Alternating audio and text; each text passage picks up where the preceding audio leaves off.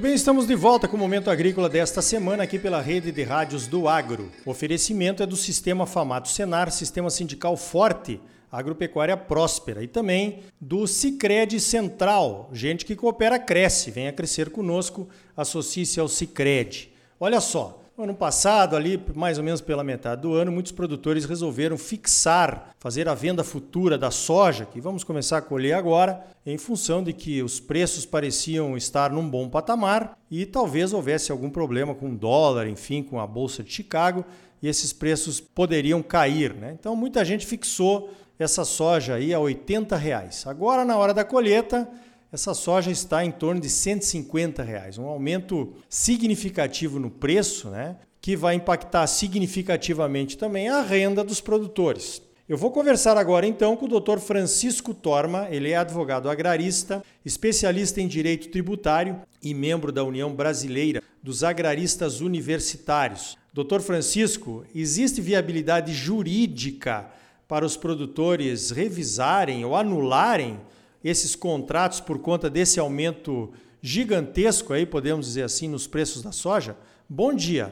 Bom dia, Ricardo. Bom dia a todos que nos ouvem. Essa questão que tu começas, o primeiro questionamento que tu faz aqui é exatamente o questionamento que todos os produtores do Brasil estão se fazendo nesse exato momento. Quer dizer, eu fiz um contrato por um preço, eu fixei o valor do meu produto lá atrás, em 2020, e agora, em 2021, nós tivemos um incremento substancial do preço desse produto, carregado principalmente, nós sabemos, pela flutuação do dólar, pela subida do dólar ante o real. Então, isso fez com que disparasse aí o preço do produto, do grão, no mercado. E é isso que os produtores estão se questionando agora. Devo cumprir esse contrato? Eu tenho percebido um movimento muito grande de produtores, né, junto com os seus procuradores, que estão buscando aplicar a teoria da imprevisão nesses contratos. O que, que é a teoria da imprevisão?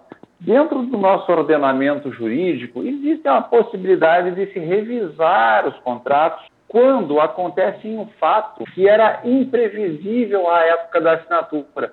Ou seja, o produtor está dizendo: olha, quando eu assinei esse contrato, era imprevisível saber que o preço da soja subiria tanto. Por isso, em tese, eu teria direito de revisar esse meu contrato no judiciário. Mas, sendo bem objetivo, sendo técnico acima de tudo, eu particularmente não vejo a viabilidade de se utilizar essa teoria, a teoria da imprevisão, nesse tipo de contrato. E te digo por quê. O Superior Tribunal de Justiça, que é o, o, o último órgão das instâncias judiciais aqui no Brasil, ele nos diz já de muito tempo, a longa data, ele vem dizendo que a teoria da imprevisão não se aplica a esse tipo de contrato futuro, justamente porque a variação do preço do grão ela não pode jamais ser considerada imprevisível pelas partes. Todo produtor que faz um contrato futuro fixando o preço, ele está fazendo isso justamente para se precaver, para se proteger da variação de preço,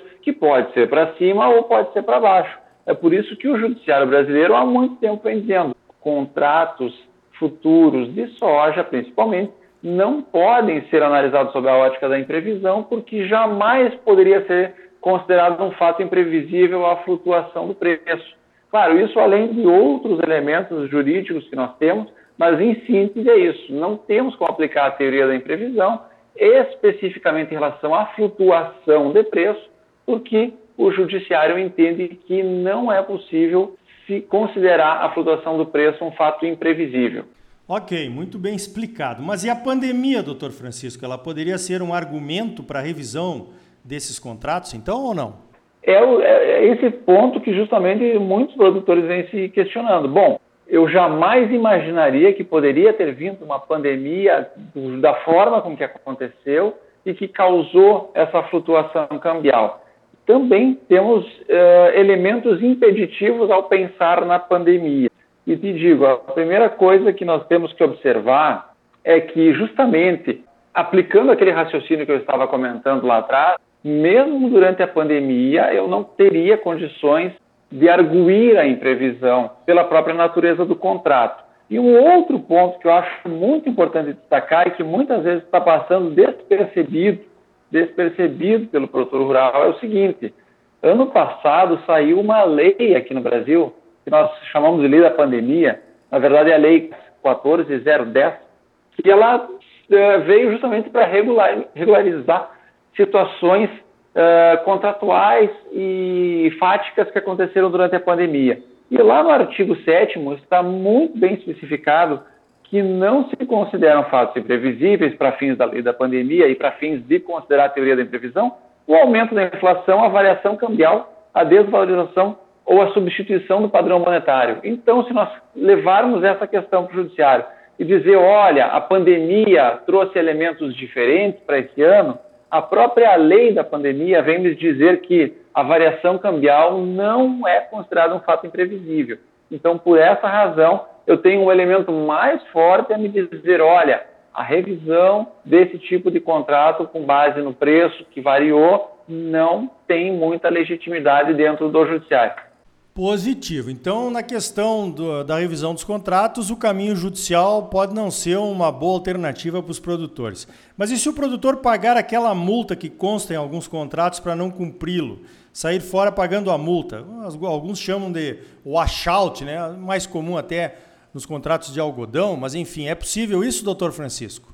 É que no, nos contratos, e eu falo com base nos contratos que eu já vi, vários produtores me mandaram contratos para análise aqui, todos eles seguem mais ou menos o mesmo padrão.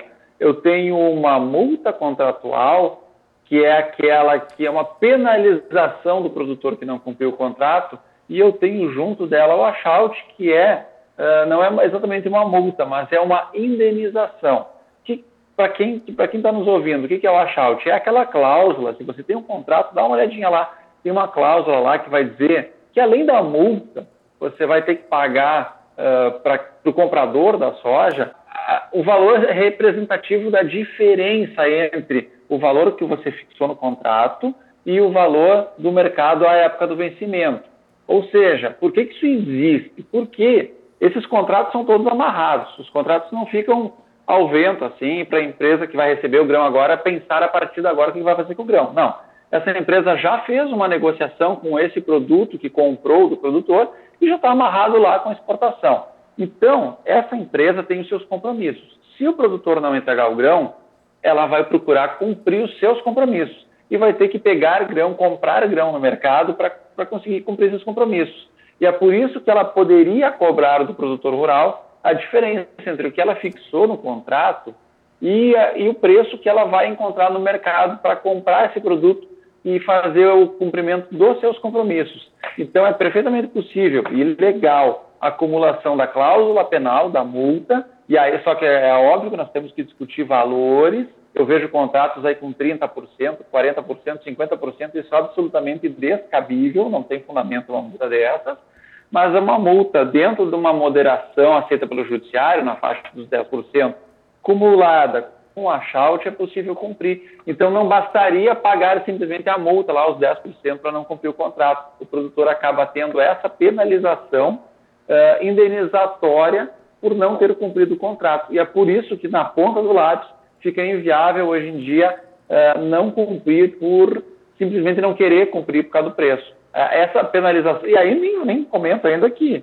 se, se, não, se não houver cumprimento do contrato, tu vai responder um processo judicial, vai ter custos processuais, honorários de advogado, enfim, a bola de neve vai ficar muito grande.